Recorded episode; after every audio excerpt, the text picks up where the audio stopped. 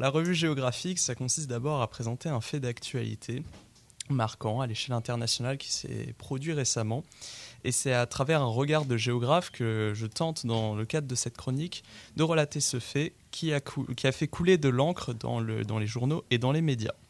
L'objectif est de donner goût aux auditeurs de Radio Campus à l'exploration des questions internationales contemporaines que recèlent la géographie et l'actualité? La dernière fois, nous nous sommes donc quittés au Pakistan où le pays des purs est en proie à un imbroglio d'influence politique entre l'ex-premier ministre Imran Khan. Nous partons du port de Karachi et nous nous dirigeons vers l'Afrique du de l'Est, pardon, destination l'Ouganda et sa capitale Kampala.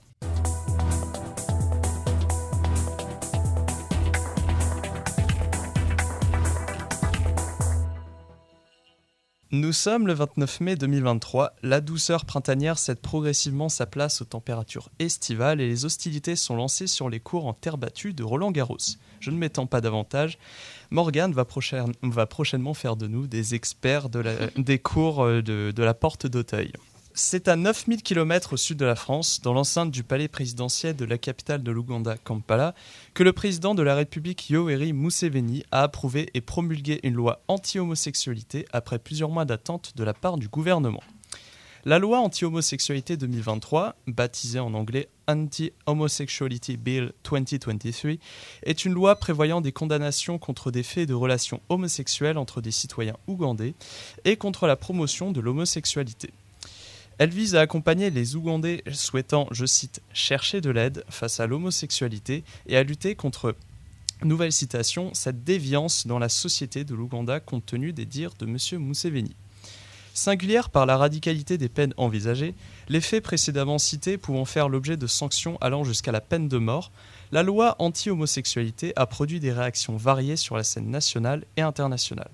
L'Occident, incarné ici par les prises de parole du chef de la diplomatie européenne Joseph Borrell, se montre hostile face à la promulgation de la, loi, que Borrell estime déplorable et la déclare contraire au droit international des droits de l'homme.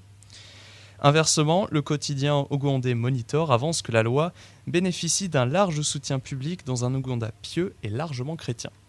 La promulgation de cette loi n'étonne pas dans la mesure où l'Ouganda et la majeure partie des pays d'Afrique de l'Est baignent dans un climat d'hostilité prégnant vis-à-vis de la communauté queer et que la perspective que l'homosexualité soit criminalisée se renforçait au fil des mois qui ont précédé l'adoption de la loi au Parlement ougandais le 2 mai. Pour rappel, le terme queer désigne l'ensemble des minorités sexuelles et de genre dans une société. Je vous invite, pour mieux appréhender ce phénomène d'institutionnalisation de l'homophobie en Ouganda et à en comprendre les paramètres, à remonter le temps et à procéder à la découverte du portrait géographique et de la vie politique ougandaise.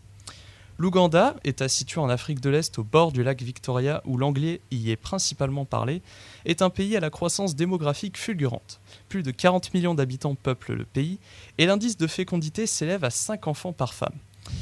Le géographe Jean-Pierre Raison le définit par son profil géographique comme étant un pays carrefour situé au croisement de l'axe nord-sud reliant la vallée du Nil à la région des Grands Lacs et de l'axe est-ouest entre l'océan Indien et la cuvette congolaise. Historiquement, l'actuel territoire ougandais a fait l'objet de multiples recompositions démographiques et territoriales, à l'image du clivage opposant le territoire nord peuplé par des sociétés autochtones dites acéphales, c'est-à-dire au pouvoir limité, et le territoire du sud occupé par les Bantous, une ethnie organisée en royaume. Cette distinction nette entre populations voisines a été modifiée par l'intervention des colonisateurs britanniques qui ont reconfiguré les territoires entre ces sociétés. En 1894, l'Ouganda passe sous protectorat et les Britanniques perçoivent un enjeu majeur en ce territoire, faire de l'Ouganda un pôle chrétien en prévention de l'expansionnisme islamiste en partance alors de l'Égypte. L'Ouganda était, dans sa structure politique, fondée sur le paradigme économique et administratif prospère du Bouganda, une des provinces majeures du pays. La religion jouait, et joue toujours, un rôle déterminant dans l'exercice du pouvoir politique à l'image de l'influence importante opérée par l'Église anglicane et par l'Église protestante en Ouganda. À partir de 1962, l'Ouganda gagne l'indépendance. Le pays dépendait alors d'un régime de fédération de royaumes régulé par le Kabaka, un souverain héréditaire et à vie de sa fonction. Ce régime est remplacé en 67 par une république sous la gouvernance de Milton Obote. Ce dernier éjecté du pouvoir en 71 sous l'effet d'un coup d'État perpétré par une personnalité politique importante dans l'histoire de l'Ouganda, qui, était le chef des armées Idi Amin Dada, qui dirigera l'Ouganda jusqu'en 1979 et l'intervention de la Tanzanie.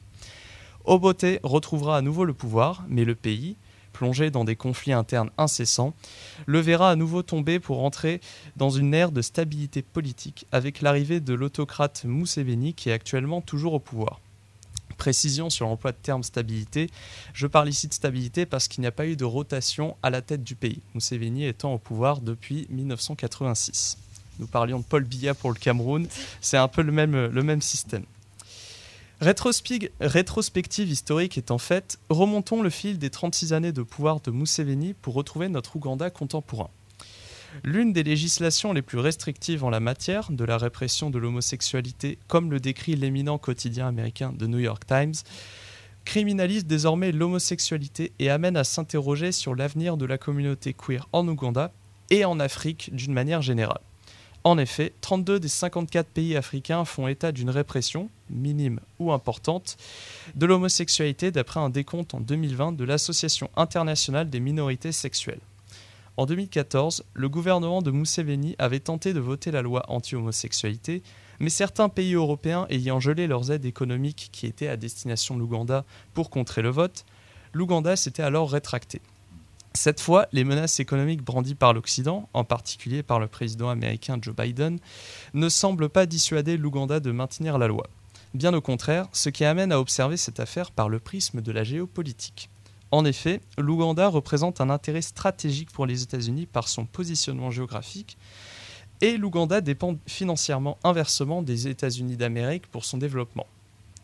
Pourtant, Museveni déclare que les pays occidentaux devraient arrêter de faire perdre son temps à l'humanité en tentant d'imposer leurs pratiques aux autres, fin de citation, et défie ostensiblement l'influence occidentale qui serait, aux yeux des politiques ougandais, responsable de l'import de l'homosexualité.